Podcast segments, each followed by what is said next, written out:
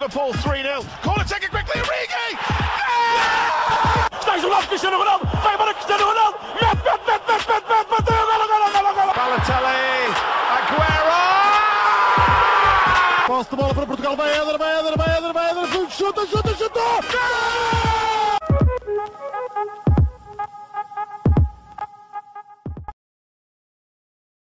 Olá, sejam muito bem-vindos a mais um episódio do podcast do Spanenka. Eu estou acompanhado dos habituais Miguel Rocha e Rodrigo Canhoto e hoje vamos falar eh, aqui um pouco do que foi a prestação dos clubes portugueses nestes playoffs europeus e comentar os sorteios da Liga Europa e da Champions. Sim, nós sabemos que os sorteios já foram na quinta e na sexta, mas isto de fazer episódios a um dia fixo tem prós e contras. Já agora, queria só relembrar antes de começarmos o episódio em si, para irem votar em nós nos, nos prémios Pods. O link está na descrição de, de cada episódio, seja no Spotify ou no YouTube. Nos últimos está lá sempre o link para irem votar. Também, também já fizemos uma publicação sobre isto no Instagram com mais detalhes, portanto, se quiserem, vão lá ver e votem em nós, por favor. As votações Até dia acabam no 15. dia 15 de outubro, ou seja, daqui a 10 dias. E a partir daí é, é rezar só mesmo. é rezar aos deuses do futebol e dos podcasts. Bem, eh, falando do Benfica, que foi o primeiro, obviamente que não vamos estar a discutir um, um jogo que aconteceu há um mês, portanto vou perguntar isto de forma diferente aqui, aqui ao Rodrigo. Achas que o Benfica, tendo em, conta já o, tendo em conta já o jogo de ontem contra o Farense, achas que o Benfica já conseguiu resolver os problemas que apresentou contra o PAOK? Olá a todos. Ahm, acho que não estão todos resolvidos. Um deles é a falta de. Jorge Jesus é um treinador que aposta exterior e isso vê-se Pedrinho. Ne- Neste jogo contra o Farense ah, foi o, o Rafa e o Everton. Contra o Pau, que acho que foi o Pedrinho e o Everton. Uh, venha, muito, venha muito para o meio. Ah, e uma equipa que jogou com o Bloco Tom, o Pau, contra-ataque, ah, tinha bastante dificuldade em defender. O Benfica também teve ah, algum azar nesse jogo, mas acho que esse jogo foi além à Champions e é uma vergonha. eh, foi péssimo para o clube. Fomos obrigados a vender o Ruben, custar o, Vinícius, que está por empréstimo, uma cláusula de se é acionado ou não. Mas acho que problemas não. Falta, faltam soluções que, por exemplo, contra o Farense também se viu isso. Muito arrasca e deve a vitória ao Vlaco Ferovic.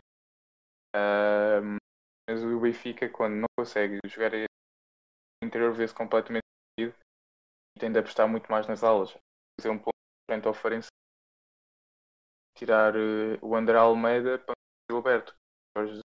É um lateral muito. Já estava muito jeito. Tu- Falta criatividade aqui.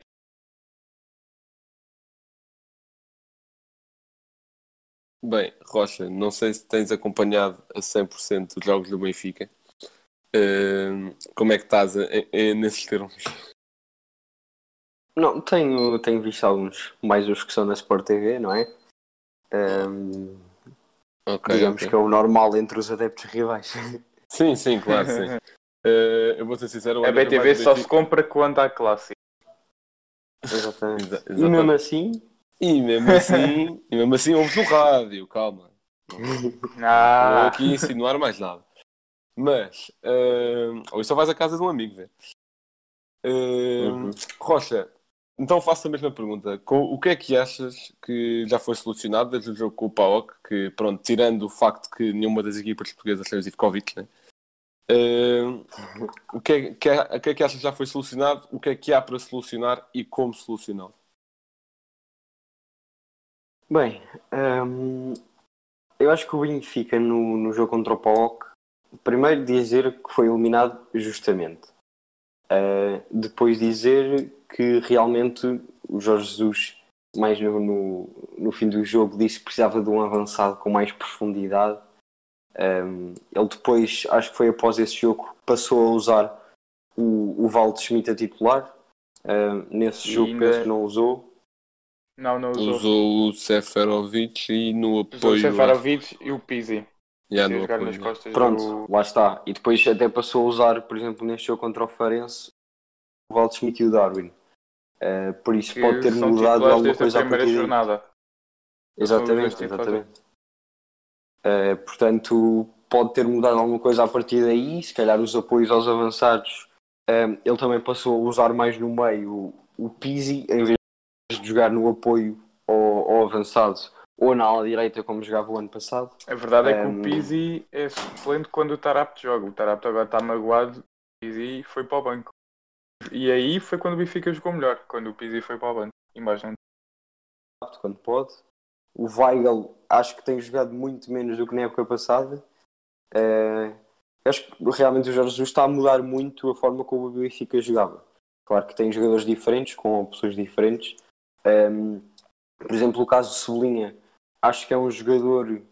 ehm, se calhar eu vou dizer isto por, por ser adepto, mas acho que é um jogador muito mais a Porto. Não vi um jogador assim no Benfica há algum tempo, que é um, um extremo que vem muito para o meio, com muita técnica. Acho que os, os extremos do Benfica costumam ser mais verticais, eh, como é o caso. Do- lembrar o Brahimi. Sim, por exemplo, é, acho foi a ideia que me trouxe logo, logo que o vi. Ahm, mas acho que sim, acho que ele- o Benfica acaba por já ter solucionado alguns problemas eh, porque um clube é feito de resultados. Por isso, perder contra o PAOK, ser eliminado da Champions e depois começar a ganhar todos os jogos, acaba por se sentir eh, que o Benfica já está com os seus problemas resolvidos. Ainda assim, não considero que estejam a jogar eh, três vezes mais como o Jorge Jesus prometeu. Por isso, vamos Já ver jogámos. se ainda evoluem. Já? Famalicão e a jornada contra o Moreirense jogaram muito bem. Esta aqui é Bem, hum, eu acho que lá está, como o Rocha estava a dizer, o Benfica não está a jogar três vezes mais nem perto nem de longe, e sim, a eliminatória acabou assim de forma justa. Uh, mas também não acho que o Benfica, eu acho que o Benfica acusou um pouco a pressão, no sentido em que acho que eu acho que eles achavam que a eliminatória estava praticamente garantida quando estavam a investir 80 milhões praticamente e apanharam uma equipa grega no sorteio acho que foi um erro de. Pelo menos o Jorge Jesus passou essa ideia. Pa- Parecia que já estava tudo controlado. Nós somos o Benfica, o grande Benfica europeu. Vamos ganhar isto tranquilamente e vamos à Champions. Depois isso acabou por resultar na venda do Ruban Dias e pronto. Não vou dizer na do Vinícius, porque o Vinícius já era um dossiê para despachar há algum tempo. Não percebo porquê, mas já era. Hum, mas de, de forma a que, pronto, nesta última, aliás, no início da época, os benfiquistas pensavam que iam ter como centrais o Ruben Dias e o Vertonghen, e nesta última jornada a dupla utilizada foi Otamendi e Jardel. Ok, que o Vertonghen estava lesionado, mas acho que é um bom comparativo. E o Ferro ainda entrou, porque o Jardel lesionou-se. Sim, por acaso eu até tinha Como visto. lesiona todos os Exato, jogos, não é? era isso que eu ia dizer. Até tinha visto um tweet a dizer: a que minutos é que se vai lesionar o Jardel hoje? Hum, lá está, é, o Jardel não é uma opção em que se possa muito confiar. Portanto, eu acho que o Benfica acusou um pouco esse ego e também, pronto, como o Rodrigo estava várias vezes a realçar quando vimos o jogo, o Benfica estar a explorar o jogo interior contra uma formação que tem três centrais. Não sei se é a melhor opção. Até porque o Benfica jogou muito bem essa primeira parte, mas na segunda mal se viu. Pronto, tirando aquele gol mesmo no fim, do Rafa, na segunda mal se viu mesmo. Bem, agora vamos passar para, para outro percurso europeu. Vamos falar do Sporting. Eh, pronto, pode- podemos começar pelo. Pronto, a campanha do Sporting foi. eh, primeiro começou o jogo com o Aberdeen, 1 a 0, em que ganhámos em casa com o gol do TT. Eh, e depois a segunda mão, não quero falar sobre ela, vamos passar para o Rio Ave. Não, pronto, a segunda mão foi uma derrota em Alvalade por 4 a 1 frente ao Las Clins, um adversário que já conhecíamos minimamente bem da época passada e que depois o Ruben Amorim ainda veio dizer que não podia pedir mais nada, que os jogadores deram tudo. É assim, Grave. é assim. Em primeiro lugar, para um clube com a história do Sporting, não estou a dizer na atualidade, porque na atualidade, infelizmente, acho que o Sporting estar na Liga Europa já é normal. De ficar fora é triste, mas não é surpreendente. Mas, eh, para um clube com a história do Sporting não conseguir um acesso europeu, não devia ser aquele discurso de, de, ah, não posso pedir mais nada, eles deram tudo. Uma goleada daquelas em casa, acho que foi a quinta pior, eh, a quinta pior goleada europeia da história do Sporting em casa. Hum, Tem de se pedir mais. Tem. ok, houve aquele lance que o Cotes foi expulso que nem falta era, mas não pode ser. Não pode mesmo, não foi isso que nos custou o jogo. Uh, a, partir, a partir da expulsão do Coates também começámos a jogar mais com o coração do que com a cabeça e aí veio o 4 a 1. Não pode ser. Uh, Rocha, o que é que achaste deste percurso do Sporting nestes, pronto, primeiro na pré-eliminatória e depois no playoff? Uh, bem, eu confesso que o jogo contra o Aberdeen não vi, mas o jogo contra o Last Links vi todo. Portanto, acho que vou falar mais deste segundo jogo, embora seja a única a derrota, mas se calhar o mais importante. Sim, eu, eu posso fazer aqui um resumo rápido do jogo contra o Aberdeen. Então o Sporting marcou cedo, a partir daí foi gestão do resultado. Aliás, a maior, a maior parte das combinações de passe era tipo entre centrais ou pós-laterais. Eh, até o goal point fez uma imagem com isso. E o estilo de jogo do Aberdeen era bola para a frente e bolas paradas. Tens aqui o resumo. Ok. Pronto, então digamos que o Sporting foi um justo vencedor nesse jogo. Também não fez por muito, mas chegou lá. Uh, no jogo contra o Las Collins, um, ehm, eu acho sem dúvida que o Sporting jogou pior, muito pior. Um, mas ainda assim, eu sinceramente achava que o Sporting ia passar para a frente do marcador. Eles começaram a perder, o Sporting ainda empatou antes do intervalo, mas depois ainda teve ali algumas oportunidades de gol que eu sinceramente achava que ia marcar, mas uh, houve uma antes do, antes do segundo gol do Lask. Um, acho que o Nuno Santos teve uma oportunidade que também falhou de uma forma que eu não percebi como. Um, ele não falhou, ele passou para o lado. Pronto, foi, foi uma coisa assim, exato. Um, portanto, digamos que se calhar poderiam ter resolvido o jogo mais cedo. Eu acho que, claro que não se pode dizer que foi culpa disso, mas acaba sempre por ter impacto ter um jogador a menos, principalmente o Coates. Uh, eu já não me lembro se foi o segundo, o, se foi o terceiro ou o quarto gol do, do Lask, mas foi numa jogada em que foi um grande movimento do jogador do Lask mas o Neto tinha acabado de sair para pressionar e o outro central, o Sporting, que é o novo, que eu não me estou a lembrar do nome. Um, Fedal. É o Fedal, Fedal. O Fedal, exatamente, ficou no meio parado sem fazer nada. Ou seja, a linha defensiva do Sporting estava só com o Fedal e o jogador do, do que faz um grande movimento uh, e, e, que é, é, fica isolado em frente ao guarda-redes e acaba por marcar. Uh, por isso acho que o Coates acabou por fazer falta e jogar com menos um, pronto, é sempre, tem sempre um impacto que, que se sabe. Agora, é uma grande desilusão para o futebol português e para os sportingistas, porque tem de se pedir mais aos jogadores, e nisso o Ruben Amorim obviamente que está errado. Rodrigo, antes de passar a palavra, já agora, pegando nessa, nessa parte que o Rocha disse mesmo com o Ruben Amorim, é, eu não percebo como é que ele disse que não se pode pedir mais aos jogadores quando, na minha opinião, quatro gols surgiram de erros individuais o primeiro de um canto, pronto, há aquele primeiro ressalto ao primeiro posto, a bola vai para o segundo, mas o TT está a dormir, não está a marcar ninguém. No segundo, foi aquele em que o Fedal sai à queima, perde totalmente o lance, a bola vai para a direita, sai cruzamento, o Porro ainda tenta. Pronto, aquilo não é bem tem uma tentativa de cabeceamento, aquilo é, não sei bem o que é que é, ele falha e o, o Lasco marca. O terceiro, que foi o livre após a expulsão do Coates, o Adam tenta adivinhar o lado e eu até ando a gostar das exibições do Adam, mas nesse jogo, epá, pelo menos nesse lance, teve muito mal para um guarda-redes com a experiência dele. E depois no 4 a 1 que foi, não sei se era esse que o Rocha estava a dizer, do chapéu, em que, em que o, Acho que foi, sim. Em que o jogador do Lask se desmarca e o Neto sai totalmente à queima. Uh, pelo, pelo, menos acho que foi o Neto e não o Fedal, de, pelo que eu me lembro. Mas pronto, o que eu quero dizer é que a maior parte dos gols. Não, não, não. O Rocha disse que o Fedal ficou parado. Ah, sim, talvez, talvez. Mas o Fedal também estava a cobrir mais o lado mais o lado esquerdo da Sim, defesa. Não, mas precisamente por, por, por faltar o Coates é que o meio ficou completamente descompensado. Mas o gol não foi pelo meio, foi pela direita, lá está, foi pelo lado do Neto. E o Neto faz, sai totalmente pelo à queima, faz um carrinho fora de tempo. Pelo lado direito defensivo. Defesa, defesa, sim, sim, sim. Sim, sim, exato, exato. Mas o, o, o que eu estou a dizer é, o jogador do Lask estava a vir do meio e fez um movimento para a vossa direita um, e o Fedal devia ter acompanhado porque era o único jogador que estava ali. Ah, o Neto sim, tinha, era sim. o que eu estava a dizer, o Neto tinha acabado de sair à pressão. Sim, pois. Nessa exatamente. rasteira que estás a dizer, acho eu. Mas pronto, uh, era só isso que eu queria sublinhar. Rodrigo, o que é que tens a dizer da percepção do Sporting? Bem, acho que o Sporting esta época não nada. Uh, contra o Portimonense marca dois golos muito bem, uh, logo no início, mas a partir daí aparece o jogo, parece que ah, marcamos um e vamos, e cá atrás a passar a bola. E acho que isso não é uma mentalidade para o Sporting. Uh, entrou o Lasco desastre. Encontrar palavra uh, para isso. Os jornais tentaram lascados e prefiro desastre.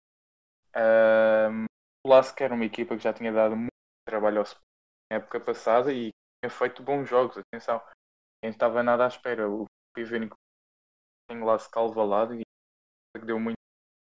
Se não me engano, ficou 0 uh, um igual. Ou ainda não, o, o Sporting em casa ganhou 2 a 1, um, só que o Lasco jogou. Ah, exatamente. Exatamente, foi isso. Uh, o Sporting completamente à rasca ao. O Lasco é e lance de bola parada. Acho que é o Traumer, o central, é, é muito forte uh, em lance de cabeça e o Lask, que é o capaz já tinha dado 5-0 ao PSV na fase de grupos.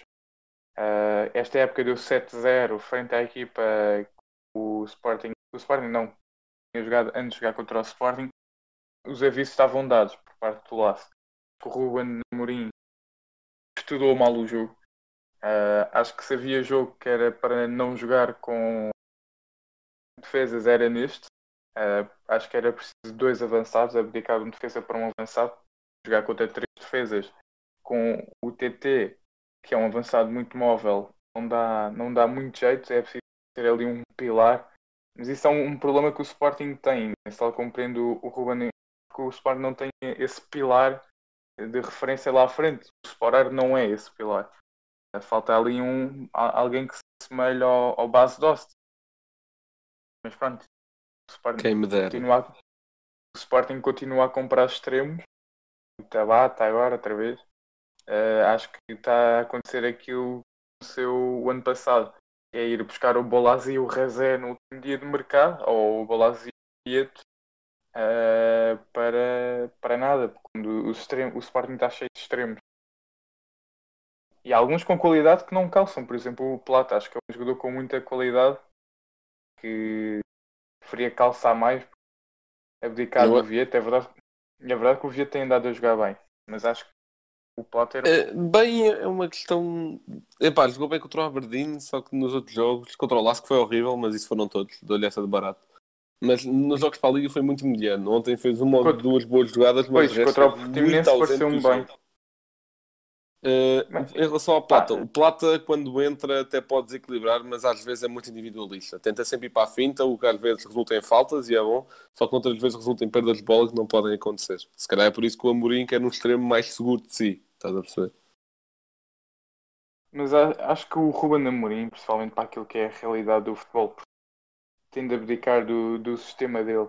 Acho que numa Premier League funcionaria muito bem, Uh, é verdade que o Nuno Mendes está, muito forte nesse sistema, mas escolher um sistema com base num jogador. A não sei que seja o Ronaldo. É isso. Claro que posso escolher o sistema em função dele. Neste caso não sei porque é que ele não experimenta um 4-3-3, por exemplo, ter o Bragança a titular. E muitas vezes o Mateus Nunes só passa para trás. Não consegue fazer mais nada e o Bragança é o jogador com classe, de qualidade. Queria pensar muito mais naquilo Sim, eu concordo com algumas partes. O Mateus Nunes ontem já teve alguns movimentos melhores, mas ainda assim acho que eu acho que ele se quer transformar no médio área a área algo um pouco do que era o Vendel. Só que uma coisa muito importante para o médio área a área que ele não tem é o remate. O Mateus Nunes não sabe rematar a baliza. Esqueça, não sabe. Uh, mas pronto, vamos avançar para coisas menos tristes. Quer dizer, esta também é triste em parte, mas pelo menos deixamos orgulhosos, que foi a campanha do Rio Ave. Uh, Olha, eu fiquei completamente aziado. Sim, também eu, também eu.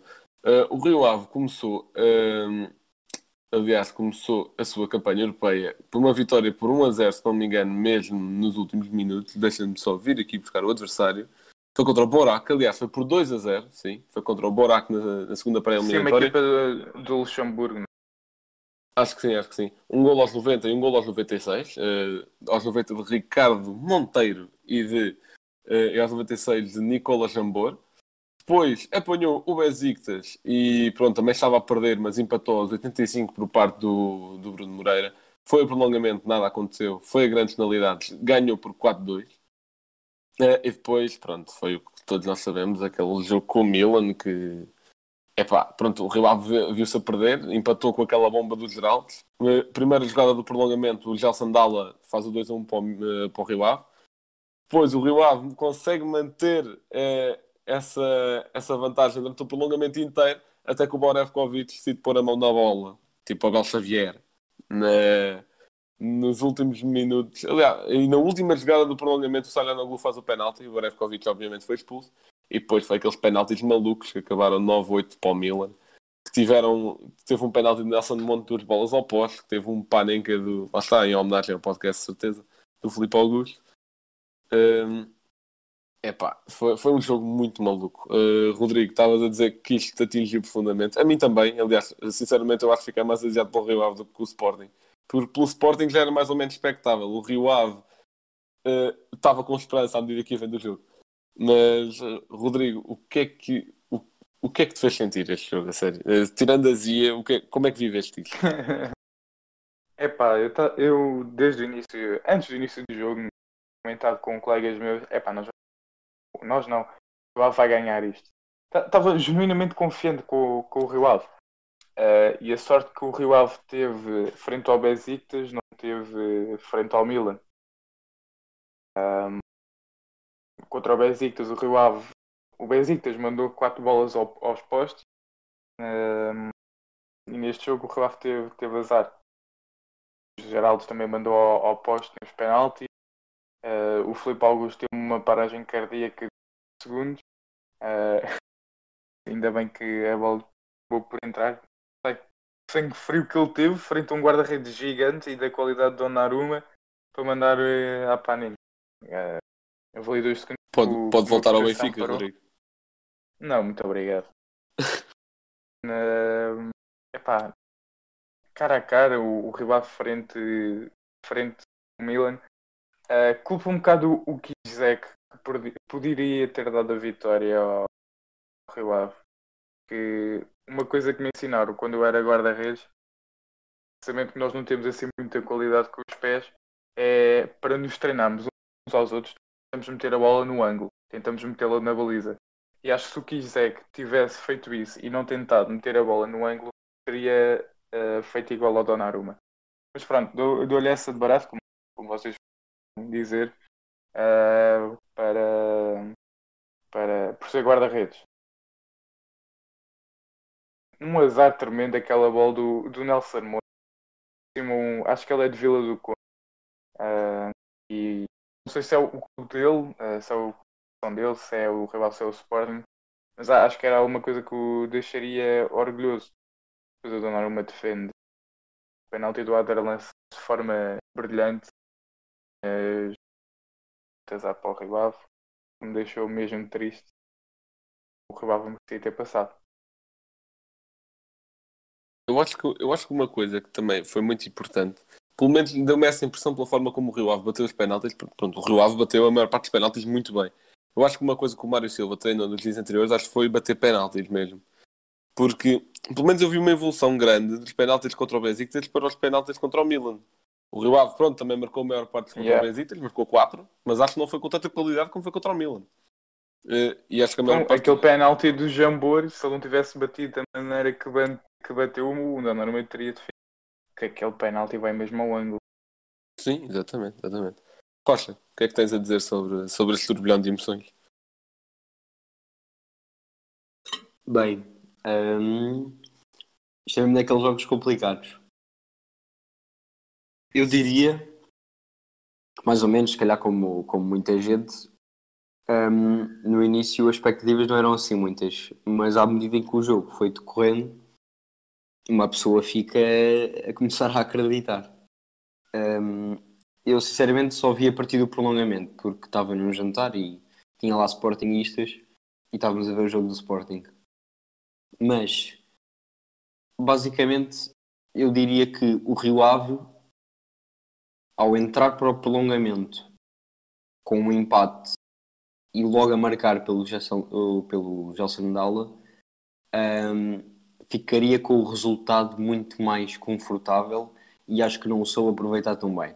Por outro lado, aquele penalti é só estúpido. E eu nem quero imaginar, Imaturidade. eu nem quero imaginar como é que o jogador se deve ter ficado a sentir, mas é que aquele penalti foi propositado. Sim, Aquela mão foi, foi estúpido mesmo. Eu acho que mais valia a pena Sim. tirar a mão, deixar a bola seguir, que eu acho que alguém ia cortar. Exato, e é que o problema é que estava lá outro central, nem era uma oportunidade de golo assim tão, tão flagrante. A bola estava aos saltos, estava lá outro central, Pff, não, não me fez mesmo sentido. Ahm, É falta de mas- experiência ainda. Sim, sim, claro. Agora, uma falta de experiência que custou um feito histórico ao Rio Ave. Ahm, mas pronto, acabaram por ir para penaltis e agora, mesmo nos penaltis, podiam ter ganho várias vezes. Ahm, se eu não me engano, a primeira oportunidade para ganhar foi mesmo. ah, foi ao sétimo penalti, se Acho não me que foi de engano. Nelson do Monte. Foi, foi eu quando o Colombo mandou a bola para Uhum. E depois a, a oportunidade para ganhar com o Kishzek, acho que mesmo podia ter sido essa a matar o jogo. E Ahm, depois ainda há o Benacer, que José que defende muito bem, e depois o Geraldo manda ao posto. Sim, pronto, é que, é que lá está. É... Depois também essa falta de sorte, porque o Geraldo é um jogador que bate bem penaltis e depois essa oportunidade que teve para matar o jogo não, não conseguiu fazer. Ahm, foi demasiado colocado, não é? O que se costuma dizer quando vai ao posto e acaba por ser Yeah. verdade porque tentou mesmo pôr a bola ali no cantinho para o guarda-redes não conseguir chegar lá.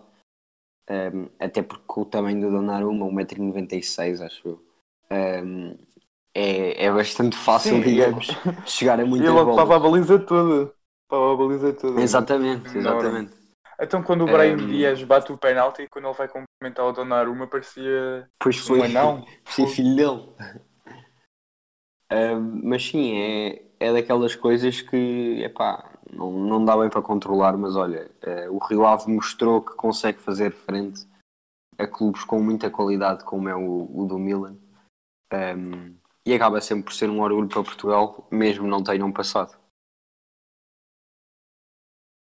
Sim, e eu- viu-se mui- muitos adeptos, por exemplo, no 4-3-3, a dizer que o Rio Ave merecia ter passado e gostavam de ter visto o, o Rio Ave a passar. Sim. Pois foi, pois foi, também vi isso. E mesmo na publicação do Rio Ave estavam lá muitos adeptos italianos. Yeah. É. Bem, eh, passando agora para os sorteios da UEFA, eh, pronto, eh, na qual eu e o Rio Ave não fazemos parte. Te- foi o sorteio da Champions na quinta-feira. Eu ao menos sorteio- ainda faço. Exato, foi o sorteio da Liga Europa na sexta. Primeiro vamos focar-nos nos grupos portugueses e, e depois fazemos as nossas previsões. Eh, vamos focar-nos no, no grupo da Champions, no único representante, que é o Porto. O Porto apanha Manchester City, Olympiacos e Marselha, de, que é treinado pelo próximo presidente do Porto. Uh, neste grupo contamos com três treinadores portugueses. Esperemos que sim. Rocha, o que é quais é que achas são as hipóteses do Porto neste grupo? Que este ano não é um grupo de Liga Europa. Nem perto. Eu, eu já tinha dito isto ao Blanco e ao Rodrigo, que é a minha opinião. Eh, eu acho que a única hipótese deste grupo ser, ter sido mais difícil era termos calhado do Inter em vez do Olympiacos, porque de resto o Manchester City, se calhar a par do Barcelona, era o clube mais forte do pote 2 e o Marselha para mim era o clube mais forte do pote 4. Ahm, portanto, é um, é um grupo bastante difícil. Ahm, eu acho que as hipóteses do Porto neste grupo não diria que são reduzidas, mas vamos tentar passar, obviamente. Ah, passando, acredito que só em segundo lugar, o primeiro é muito difícil e acho que hum, a chave vai ser fazer os três pontos em todos os jogos em casa. Ahm, depois fora vai ser, Não, vai ser tu, mais difícil. já tens seis garantidos. Já tens seis pontos garantidos. Pronto, pronto, está bem. Mas eu Exa- para mim, Exatamente. para mim seria o ideal seria ganhar ao City em casa, ganhar ao Olympiacos em casa, ganhar ao Marcelo em casa e depois tentar uma vitória eh, fora contra o Olympiacos ou contra o Barcelona. Ahm, ganhar os dois jogos ao City é impossível, eu já estou a assumir isso. Ahm, por isso fazíamos assim 12 pontos, não me engano. Eh, se conseguíssemos algum empate era bom, mas acho que com, com do- 12 pontos já passávamos. Uh, por isso penso que são essas as hipóteses do Porto que fazer melhor vai ser muito difícil. O Porto, o ano passado, fez. O ano passado, não. O ano passado nem fomos. Há dois anos. 16 pontos, não foi? Hum, exatamente, fomos o clube que fez mais pontos na fase de grupos. Uh, isso este ano é, é impossível. Rodrigo, sem assim, sem assim justificações muito elaboradas, quem é que achas que passa neste grupo do Porto? É nos dois primeiros lugares e depois para a Liga Europa também. Acho que o, Porto tem, tem boas hipóteses. Acredito que o primeiro lugar seja do City e acho que é uma desigualdade para, para o resto do, dos outros clubes. Mas gostava de ver o, o Ruben, o Cancelo e o Bernardo a marcarem ao Porto, que era, era bonito, marcarem no Dragão. Uh, o Ederson já agora. yeah, o Ederson da baliza. Olha, já marcou Yeah, um gol de baliza à baliza. Ele já marcou um gol de baliza à baliza na equipa B do Benfica, uh, frente ao Braga B. Não estamos a falar disso. Uh, mas acho que o Porto tem boas hipóteses. Tem boas hipóteses. Consegue fazer frente ao, ao Olympiacos. Uh, consegue ganhar ao Olympiacos. É, é uma equipa muito matreira, esta do Pedro Martins, estruturada, que vai dando resultados uh, a várias equipas. Trabalho o treinador. E o, o Vilas Boas também está a conseguir manter aquele Marselha vivo na Liga Francesa. Vamos ver por, quanto tempo. Uh, mas pronto, acho que nesse, nesse jogo contra o Marcelo uh, pode ser que aconteça assim um autogol, mas caso o Porto esteja apertado. Mas acho que o, o Porto tem boas hipóteses para passar. Acredito que não ganha ao City, é capaz de fazer pontos frente ao City, mas acho que não ganha. Mas acho que consegue ganhar os outros seis jogos. Dois empates contra o quatro. City já era muito bom. Sim, claro, claro, claro, claro. Bem, em primeiro lugar, eu gostava de dizer que eu acho que, eu acho que o Marítimo passava. Acho que, acho que, se, acho que se tivesse, Sem dúvida, sem dúvida. acho que se tivesse aqui, Metiam a bola no. Metiam a bola no Nanu e o Amir ali a defender tudo. Exato, e depois ficavam, ficavam o quê? 90% do jogo no chão, ou a pedir faltas e... Yeah. Eh, Luís é, Figal, chão, chão. Já estamos habituados. Pronto, eh, antes de passarmos para os grupos, é assim, pronto, eh, já agora digo também eu, eh, eu acho que o City passa em primeiro, sim. Acho que o Porto tem boas, boas hipóteses de passar em segundo e acho que a Liga Europa vai o Marselha. Antes de passarmos para os grupos portugueses da Liga Europa, já que estamos na Champions, fazemos já isso. Eu digo-vos os grupos e vocês, sem grandes justificações, dizem só os nomes das duas equipas que acham que passam, mais a equipa que vai à Liga Europa. Então vamos a isto. Então, grupo A, temos Bayern, Atlético, Salzburgo e Lokomotiv Moscovo. Rodrigo, eh, Champions e Liga Europa. Bem, acho que passa o Bayern no Atlético, sem dúvidas. Ah, Liga Europa, acho que vamos a ter aqui uma, uma surpresa e acho que vai o Salzburgo, até que é uma equipa que tem chegado longe na Liga Europa. Ah, desculpa, era sem.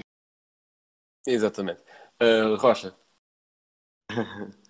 Um, sim, eu, eu também dei-lhe aos mesmos. Bayern e Atlético. Atlético em segundo, Salzburgo para a Liga Europa. sim, eu também concordo claramente. Grupo B, Real Madrid, Shakhtar, Inter e Mönchengladbach. Para não ser sempre o mesmo a começar, agora começo eu. Eu acho que passa o Real, vai... Eu acho que a Inter não está tão forte este ano, portanto eu vou dizer que passa o Mönchengladbach em segundo e a Inter fica em terceiro vai à Liga Europa. Se bem que eu acho que aquele Shakhtar do Luís Castro. Castro não... Exatamente, eu acho que se calhar até vai o Shakhtar à Liga Europa. Então vou pôr aqui uma surpresa. Real Madrid em primeiro, Mönchengladbach em segundo, Shakhtar em terceiro, Inter não passa. Eh, Rocha, Hum, Não consigo dizer isso. Uh, eu acho que a Inter não está tão forte, mas também acho que o Mönchengladbach também não está tão forte. Por isso, Real em primeiro, Inter em segundo e Mönchengladbach em terceiro. Rodrigo. Olha, temos opiniões todas diferentes. Real, Inter, Liga Europa, Shakhtar. Ok. Grupo C, já dissemos. Grupo D, temos, acho que para mim é. Ah, não dissemos, mim não dissemos quem que é a Liga Europa. Eu disse, vocês não disseram porque não quiseram. Ah, tá bem. Então eu digo o Olympiacos. Eu digo Marselha. Epá! Claro. Não, porque vai custar caro as duas derrotas forçadas frente ao Porto. Se calhar, se calhar. Uh, depois, grupo D, que para mim, se não é o melhor destes grupos, é o que está é o que está muito perto. Liverpool, Ajax, Atalanta e Midland. Para mim, passam Liverpool e Atalanta, Ajax vai à Liga Europa. Uh, Rodrigo. Acho que em primeiro fica Atalanta, segundo Liverpool, em terceiro Ajax. Ok. Uh, Rocha.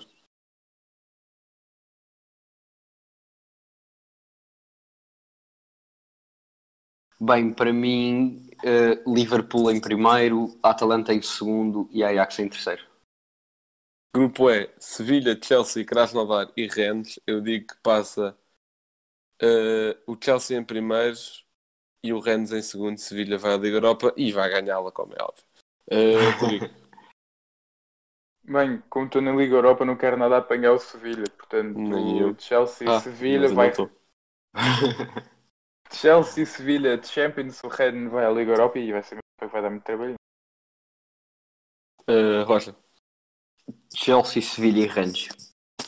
O Rennes acho que vai à Liga Europa. Ok. Grupo F, Zenit, Dortmund, Lazio e Clube Rouge. Eu digo que passa o Dortmund em primeiro, a Lazio em segundo. Clube Rouge vai à Liga Europa e Zenit fica de fora. Uh, Rocha. Eh, só troco o terceiro lugar também. Eh, Dortmund em primeiro, eh, Lazio em segundo, mas em terceiro acho que vai o Zenit.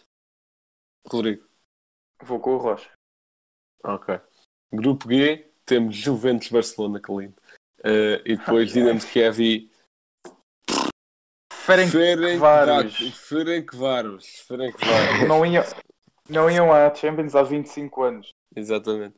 Uh, Não pá, sei se isto é o facto. Uh, não era, mas pronto, pode, pode ficar como um facto também do episódio.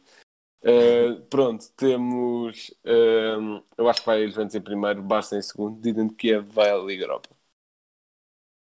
Uh, Roger, Bem, isto, Juventus e Barcelona é sempre muito renhido, mas eu diria Juventus em primeiro, Barcelona em segundo e Kiev em terceiro.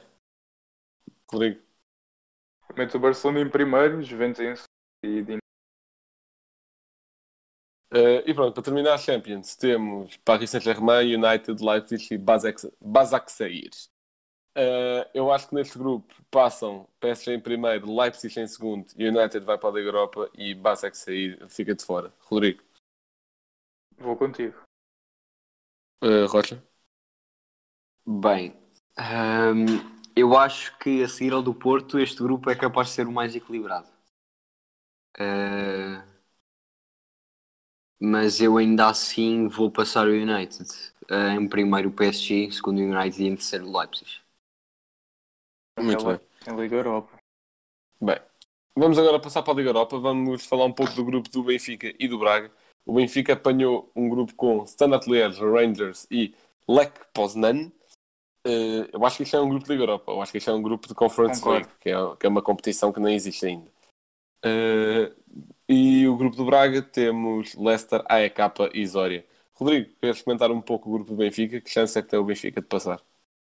Se o Benfica não fizer 18, 18 pontos, o Jorge Jesus pode ir para a rua. É verdade que o Rangers dá trabalho. Não, Já- calma, 18 pontos. Eu acho também não. Eu acho que tem de fazer no mínimo tipo 12, mas olha que o Rangers. 12, estás maluco? 12 Eu sei é o que o Porto acho que vai fazer. Exato. Não, mas, Ah. é, vá, 15 no mínimo. É, pá, não me perguntaste a mim. pá, só que a Porra. tua opinião foi muito pouco fundamental. Tu não me deixaste acabar? Então vá, diz lá, diz lá. O Benfica tem de fazer os 18 pontos. É verdade que o Rangers é uma equipa muito bem montada e uma equipa antiga de Inglaterra. Eu sei que não são de Inglaterra, são da Escócia. A origem do futebol é a mesma. Que é muito bola para a frente e cá vai disto. E o Benfica tem de estar muito atento. Mas o Benfica tem todas as condições para fazer 18 pontos.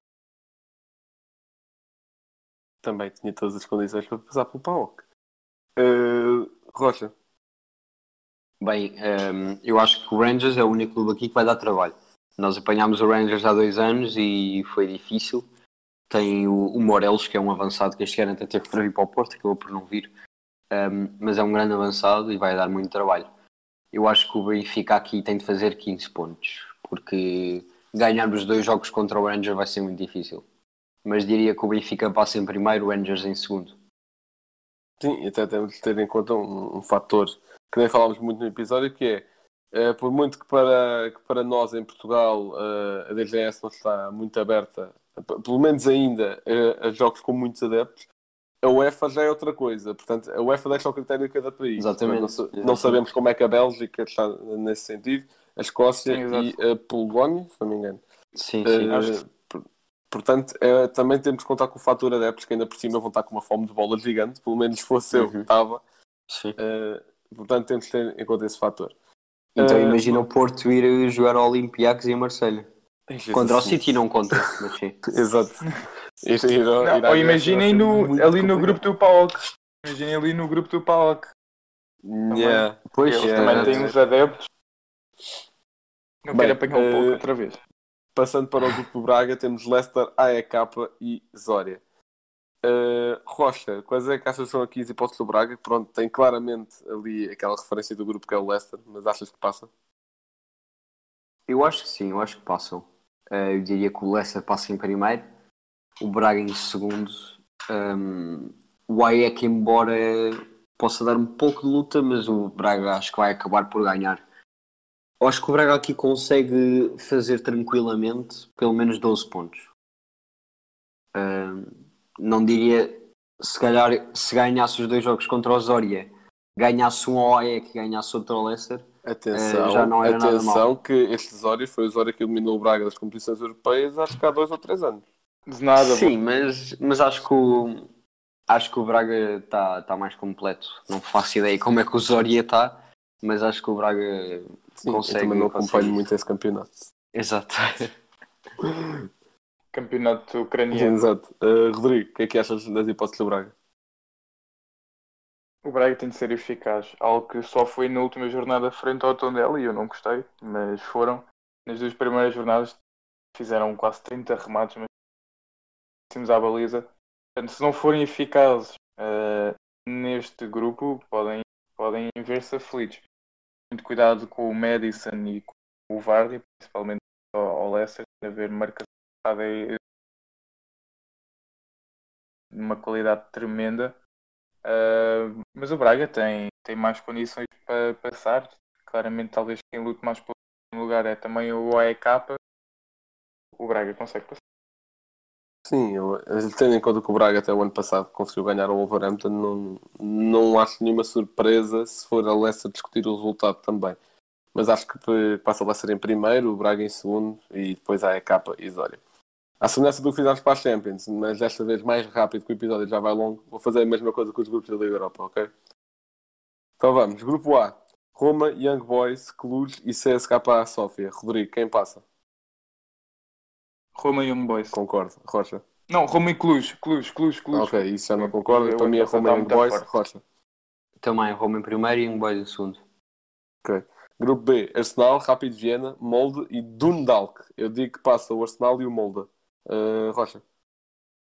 Bem, isto sim é um grupo que nem é de Liga Europa. Uh, Arsenal em primeiro e Rápido Viena em segundo. Rodrigo. Vou com o Rocha porque o Rápido ganhou o Lask. Ok, ok. Uh, grupo C, Leverkusen, Slavia de Praga. Bi- Beersheva Beersheva. e Nice. Para mim passam Leverkusen. Acho e que é, acho que é Maccabi e Beersheva. Acho que é qualquer coisa assim, Maccabi e Beersheva. Ok. Eu acho que, pronto, tirando o Maccabi Beersheva, eu acho que este grupo é muito competitivo, especialmente porque o Slavia de Praga há dois anos fez Yeah. uma grande campanha na Liga Europa. Uhum. Eh, mas ainda assim acho que a tradição vai falar mais alto. Se bem que o Praga também tem muita tradição. Mas eu acho que vão passar o Leverkusen e o Nice. Eh, Rodrigo, Vou contigo. Rocha. Também. Ok.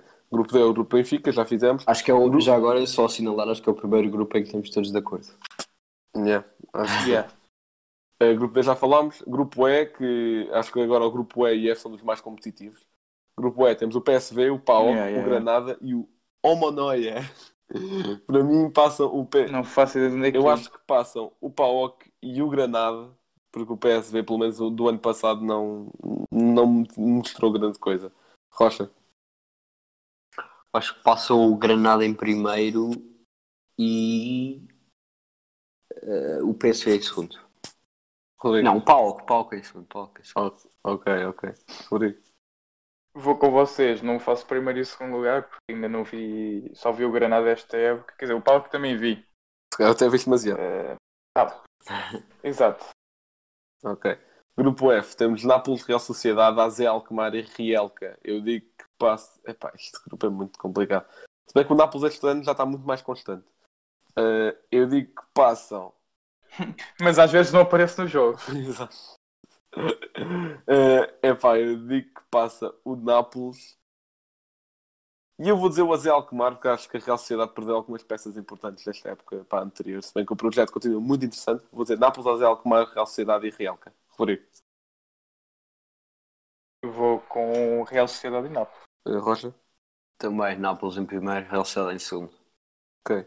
Eh, grupo G foi do Braga, já fizemos. Grupo H, Celtic, Sparta de Praga, Milan e, e Lille. Eu digo que passam o Milan e o Lille.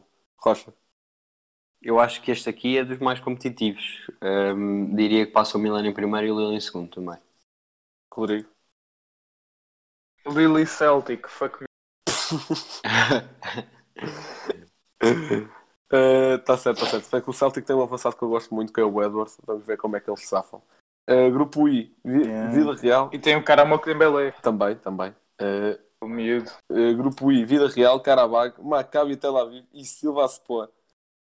Uh, epá, pronto, eu meto Vila Real e eu vou dizer o Karabag. E Vila Real outra Vou dizer vez. o Karabag que nos últimos anos tem feito boas prestações na Europa. Uh, Rodrigo.